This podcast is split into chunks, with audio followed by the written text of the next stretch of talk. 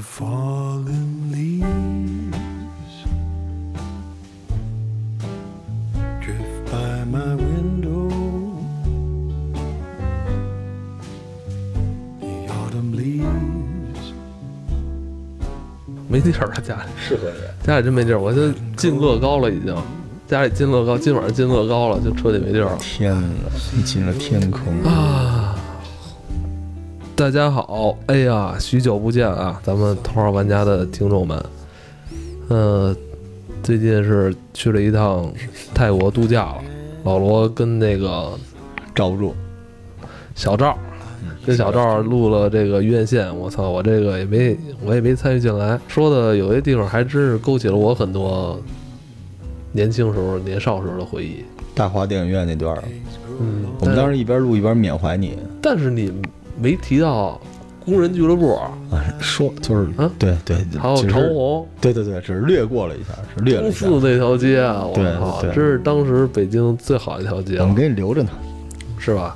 找天再录录吧。今天呢，大家看标题应该能知道，我们今天想跟大家聊一个作家，应该算是作家了啊。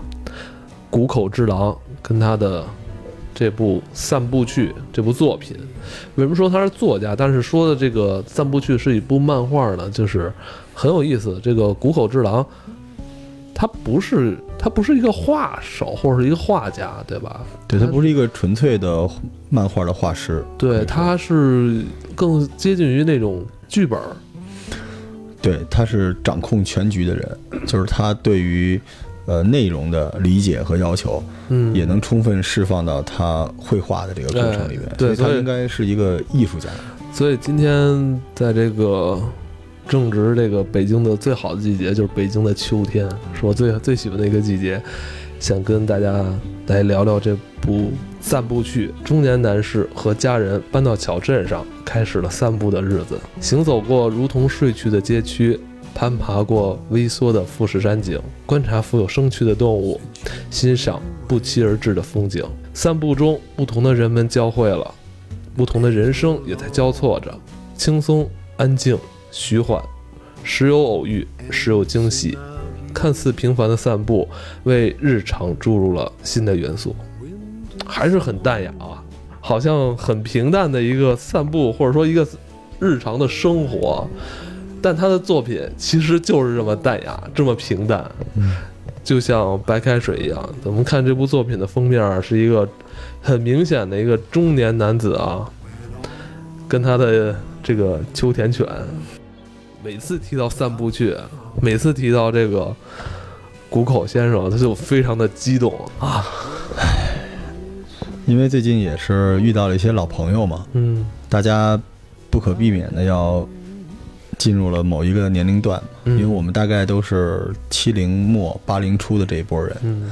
所以其实好多时候就是你到了一定年龄，你才能够嗯。观察并且体会到一些细节。嗯。对，散步去这个漫画，这个谷口直郎先生，他应该是一个，我们刚才说了是一个大作家、大艺术家。嗯。呃，他可能更为人这个知道、为人了解的另一部漫画作品是《孤独的美食家》。哎，孤独的美食家，大家爱这一趴的人也会喜欢另外一部特别著名的日本的 IP，呃，《深夜食堂》。但《深夜食堂》很可能就是比较好为人师的人喜欢，因为它里边那个 master 每天遇到了不同的人生，对他去帮助他们解决问题，或者他间接的帮助大家解决问题。他还是会有一些戏剧冲突，是还是会有矛盾啊、反转这些东西出现。对，但是咱们刚才说的《孤独的美食家》跟这个散步去，你几乎看不到什么矛盾，也看不到有可能出现咱们通常说的这个作品里边的时间、地点、人物、事情起因、经过、结果，好像很难去找到这种很清晰的脉络哈。嗯，就是所以其实，在看《深夜食堂》的时候，可能你会对那些呃美食的印象更深，嗯但是你不会去想那个 master 嗯，他到底是一个怎样的人。对对对，难道他不孤独吗？对吧？对所以，孤独的美食家实际上是我可以理解为这是适合更高年龄段的人去观察的另外一个版本的深夜食堂。嗯他追求的是这个男人如何解决或者享受他的孤独，追求的是他的内心。对所以当这个世界已经细化到小小细节的时候，才有所谓的小确幸出现。嗯，这个世界不一定必须要有激烈的冲突才有趣。对，我觉得这就是我在欣赏这些作品的时候，在你享受很多遍、很多次之后，才会发现，其实你找到了你想要的东西，嗯，而不是说我带着某种目的，比如我最近就是想看一部很有激情的漫画，我要在这个漫画里边找到激情向上，但是你发现，你看的时候，你发现它什么都没有。但是看了很长一段时间，这个东西反而是变成你生活中好像不可或缺的那一部分了。真的是，嗯，这是一个有温度的东西。对就是我们之前聊到的所有，我们之前做了四期漫画的主题，嗯聊到的就一个字：燃，嗯是为了让你如何燃。而燃可能适合青年、年轻人他的对热血，他去拼搏。但是当你到了一定的阶段的时候，你追求的就像您说的似的，平静非常重要。对对对，对，你可以在公交车上、机场，或者在日常的某一个状态，哪怕是洗手间里边，你去打开漫画去看《海贼王》嗯去看《火影》，去看宫本武藏。但是你去看散步去的时候，当然。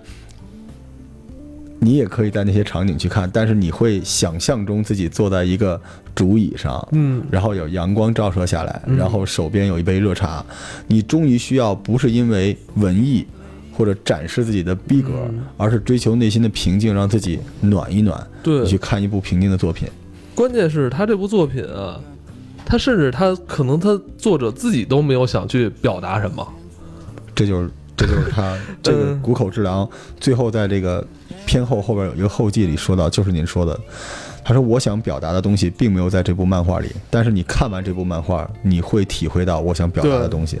除了刺激、酸甜苦辣咸之外，一定含有某一种味道，嗯那种味道就是那种安静，你能感觉到这个漫画里的内容在流淌。嗯我们没办法去诉说或者描述它，但是它在流淌。你没发现，其实它这个漫画里边的台词非常少吗？对，日漫有大量的网格制作的时候做出了很多音效，这部漫画里都没有，但是它自带音效，来自于大自然，来自于车水马龙。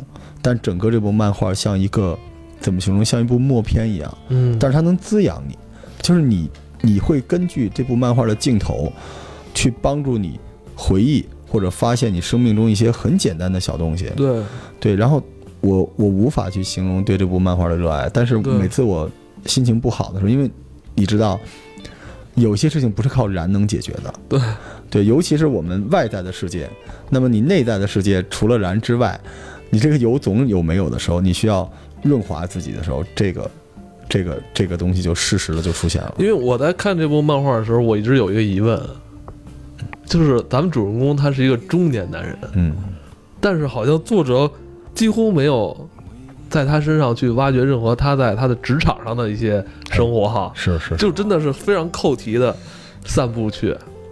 呃，我因为我在想，就是日本这个社会啊，就是，呃，其实有有些地方啊，其实跟咱们国家其实也很像，就是着眼于这些中年男人身上的这个聚焦在他们身上的时候，通常会去聚焦他们的职场生活，以及他们职场生活以外这个可能困难重重的家庭，以及像他这种处于他这个年龄阶层啊，他肯定背负着很多这种压力，嗯，但反而作者没有去写这部，反而是在讲他好像好似无所事事，可能每天要拿出一个小时的这种呃放空的时间哈。所以这就是指南嘛。谷口就在跟你说，老罗你应该散步去。是。我真的不想再听别人告诉我我该怎么做，嗯。因嗯为实际上你知道我最讨厌鸡汤的。嗯，但是关于这部漫画，我们今天这集节目里面会有大量的高能鸡汤出现，是因为其实有些问题你不一定非要去正面解决的，嗯。而实际上你可以首先追求自己内心的平静以及变化。嗯。就我可以大概给你剧透三个小镜头。嗯。这个散步器有一个内容，就是他曾经有一个老太太问他路怎么走，嗯。他给老太太指了一个方向，嗯。但是他后来发现那个方向可能指的不对，他就去追那个老太太，但是他有点胖，而且他发现那老太太走得很快，所以他就想走街串巷赶到老太太之前来确认她走的对不对。这个时候他那个路越走越窄，因为他从来没走过那条路，所以他最后卡在了一个两个楼中间特别细小的地方。然后他因为很胖嘛，他就慢慢的往外挤。当他挤到一个下一个出口楼的时候，他会发现挤到了别人家的院子里，而且那个院子二楼有一个主妇正在晒衣裳，那主妇看到他有点吃惊，然后他看着主妇羞涩的笑了，吐了一下舌头，这就完了，完了，就是戛然而止，戛然而止意犹未尽。这是第一个镜头，第二个镜头是其实他想看远处的山，嗯看着看着他觉得景色不太好，他就开始爬树，他觉得他爬不了，但实际上他能爬，最后他就爬到了很高的树上，这个时候。他应该在树上看一眼就走了，但是他可能想起了小的时候爬树那种童年那种乐趣，所以他索性的躺在那个树枝上，一直静静的看着外面。这个时候，我是被打动的，嗯因为想起了我们不会再回来的童年，嗯当时有一点哀伤，但是那种哀伤，就像你脑子后面有一股能量出来一样，就是他告诉你，那种平静之中，你从树上看到的风景，也是你一路爬上来才能看到的风景。就那个瞬间，那一集就在那个树上定格结束了。嗯。我记着还有一个故事啊，你之前在给我第一次推荐的时候你就说过了，是吧？对对对，呃，你一边说还一边让我猜，是是吧？是是是。可以讲讲那个吗？就是跟那个富人在树下躺着那个。对，我觉得他，呃，有经历的人能看懂，实际上那些刀金戈铁马就在散步的过程中，就是当时他走到了一个小街心花园，嗯因为这里面涉及到。中年男子对未来事物依然保持着乐趣去探索，只不过他很小。走到那个街心花园的时候，他发现那个有一个树坑很舒服，有一片草坪，他就躺在那个草坪上了。等他躺着的时候，突然走过来一个特别漂亮的少妇，嗯，然后看着他，因为这个这个小说这这个这个作品里面台词非常少，那个那一集台词相对多一些。那个女的说：“啊，你躺在我的地方了。” 然后我一开始以为哦，难道他们俩是旧相识，狗血剧情即将上演，对吧？因为这个作品之前是说到他有家有妻子嘛，嗯可实际上并没有。然后他就冲那个女生说：“不好意思。”所以他往旁边挪了一下，然后那那个女士说：“没关系。”就躺在了他的旁边，然后看着天上喃喃自语，或者说跟他进行了非常浅的交流，说：“我小的时候最喜欢躺在这儿看天。”嗯然后这个时候呢，这个男主人公的手机响了，哦，应该到了回家吃饭的点儿，所以他就起身向那个女的鞠了一躬，就走了，留下了那个美妇人继续躺在可能属于他童年的那片土地上看天。就等等于这时候视角又转向这个妇人了。，对，嗯但是呢，呃，镜头拖远，嗯他回家，然后他妻子问他今天回来有点晚，他说啊，嗯、走了个弯路，于是就吃饭。吃完饭之后，他突然提出了说，我可能有东西落在公司，他就出来了。然后他没有去公司，他又回到了刚才那个看天的地方，结果那个美女已经走了，然后他就坐在之前他坐的位置上，用手抚摸着 那个女子之前躺过的地方的那一片草坪，然后露出了迷之不可描述的微笑，略显惆怅。我想这个情节大家心里应该都懂。那因为我在想，就是谷口在嗯嗯怎么说？他在编排这段的时候，他有没有这种映射，或者说他有没有在白描？你知道吗？我有这种感觉，但你好像看似也没有，但也许有吧。就是你可能每个人看到的这个这这段情节，可能就体会都是不一样的。呃不可说，嗯，也不可说破。但是那一瞬间你会会心的那种一笑，你会会心的一亮，嗯就是真的会会心的一笑。就这部作品里边有大量这样的情节，嗯就是当他走到河边，发现远处的风景很好的时候，他就开始走，越走越远，越走越远。但是当他走到一个边界，发现前方是一个废弃的工厂的时候，嗯中年人的直觉告诉他，不要再往前了，嗯可能是有危险的。于是他就走回来了。就是你看起来非常简单的那些细节，但是我总觉着，也许是我过度解读，嗯我总觉着他在告诉我们，在这个年龄段应该如何分清冒险、嗯安全、探索未知以及坚守住自己的原则中间那个界限。嗯，嗯，因为我在一边看的时候，我一边在思考咱们的这个主人公，这个稍微有点大腹便便发福的这个主人公啊，嗯我在想他到底是一个什么样的人？我一直在思考他是一个什么样的人。呃，我可能看了这么久之后，我也没有真正能理解他，但是我觉得他有一种对，他对这种怎么说，他的生，他对他自己的生活有一种全盘接受的这种心态在这儿，生活你就来吧。像我这个书已经翻烂了，这是我第二本我第一本被何为贵这个这个这个这个货给我拿走了，他可能也在被窝里泪流满面的在看，我就不找他要，送给你了，何老师。就是你仔细看，你能发现一些端倪，嗯就是他上班夹的那个小包，嗯。以及他的佩戴的领领带的花色，嗯。他大概是一个中层管理岗，哦，就是我们所谓科员或者叫副总监、高级经理这个职位。而且你知道，他应该是金融行业。嗯。如果是这个行业的话，我们看这个小镇，它应该是静冈县，静冈县才能看到富士山，而且它离山很近，哦，所以他应该是已经没有办法回到东京都内去工作，因为他是步行上下班。所以从这个角度讲，他就像你，就像我，是一个很普通的，在这个年龄段，可能已经遇到了自己职业生涯天花板的人。嗯。所以在这种类型的，而且他他有这个有妻子有孩子，而且妻子孩子呃妻子是不上班的嘛，所以其实他经济压力应该还蛮大的。嗯。所以在这些状态之下，他能够用散步来解决问题，就让我们特别的感同身受。我们生活中有太多这样的场景，就是你在仕途不顺利，嗯于是你 diss 你的公司，diss 你的同事，嗯然后在日常生活中不顺利，于是你做出了很多激烈的东西，嗯比如说刺激自己去消费，逼着自己，就很多人去健身嘛，号称买两万块钱的卡不得不去，为什么？因为贵。可是你始终无法圆满自己内心的那个那个欲望上的那个洞，而他可以非常平静地接受，接受真的是一个大能，是一个巨大的巨大的勇气。对，因为他你没发现吗？就是他不丧。我们做个简单的例子啊，做做个简单的例子，老赵，就是他相当于你，你还留着之前的工作，然后你被调到了驻马店分公司，嗯为了看山，嗯然后你的妻子逼不得已要给你搬过去，而且她不能上班，嗯，而且你不可能再回到北京的 BAT。对，那你在那种情况之下，你会用散步来解决问题吗？他并没有灌输给我们，他是给我们参考一种新的可能性，因为现在的负能量太大。对，其实我们聊这个话题，也顺便可以聊聊我们刚才说的职场，因为首先散步去它设定的是一个含在职场之内，嗯并没有逃避自己不尽如人意的那种职业生涯的人，他是如何让这个世界变得有趣的。但实际上，你像我们身边的朋友，其实大家慢慢的都会进入到这个工作条，大概三十多岁，然后开始进入奔四这个状况。嗯。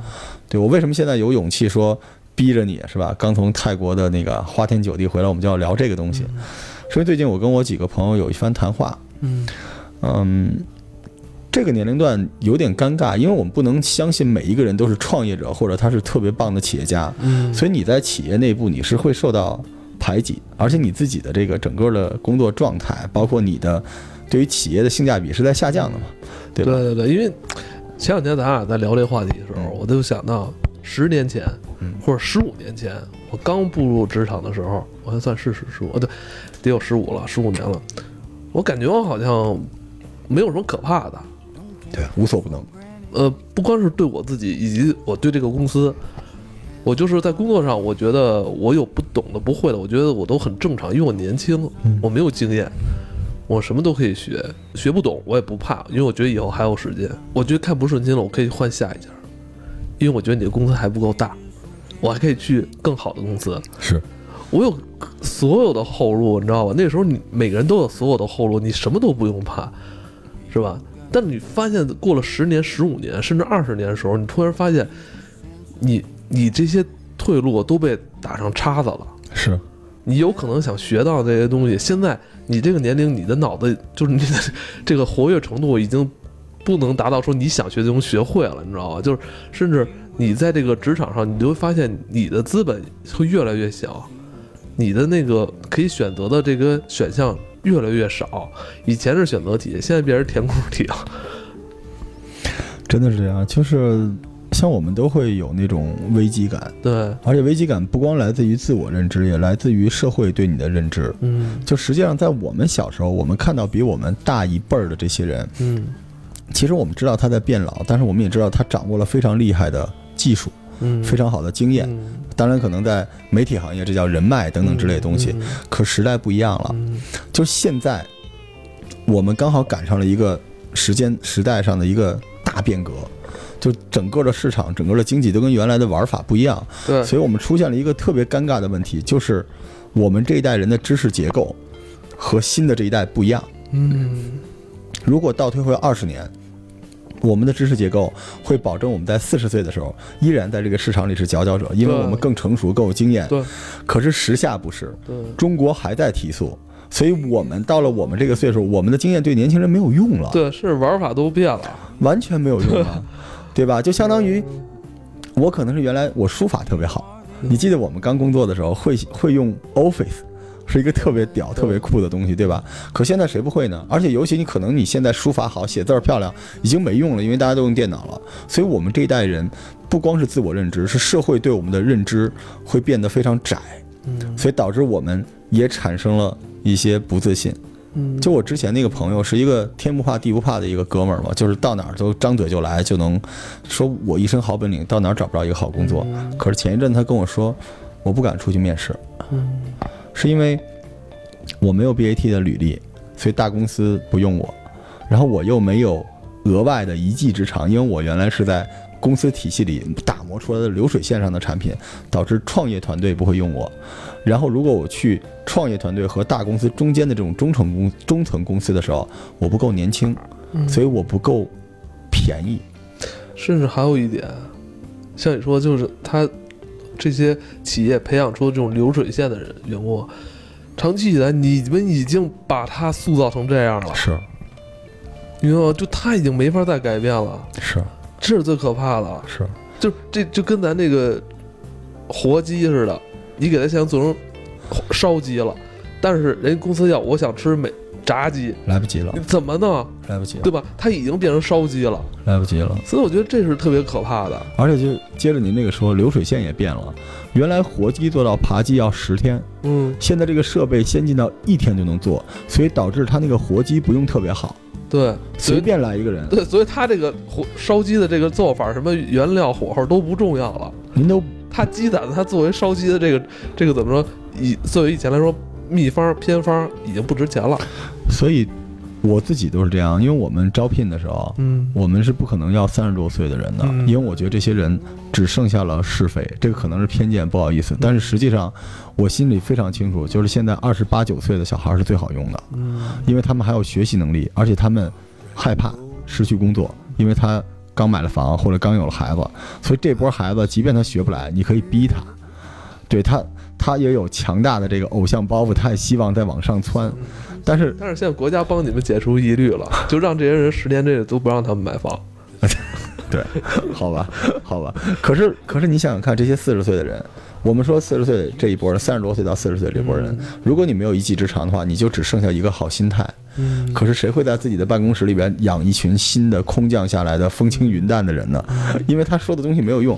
原来叫家有一宝，嗯。家有一老，如如有一宝。现在家里最老的员工基本都三十岁了，那就是宝。所以我觉得流水线下边的一个代价，嗯。首先最大的关键还是因为我们遇上了一个时代的变革，导致原来这波人就是我们这一波人，我们的知识结构不一样了。嗯，甚至像你说还一老是一宝，现在很多大公司，比方说 BAT 里边，人家觉得我们不需要老，我不需要这些宝，因为就影响变化太快了。你可能你积攒了可能五年、十年的一个套经验，但是现在我们换赛道了，是我们不玩跨栏了，我们跳远了。对，因为就是我们说刚才做烧鸡这个，就是离不开烧鸡，待会儿咱俩买一只去吧。对，就着这个，这个现在最大的问题是生产线变得特别好，对导致员工不重要。对，这跟现在说无人无人机是一个道理，流水线已经很重要。所以现在我们对人才的定义是什么？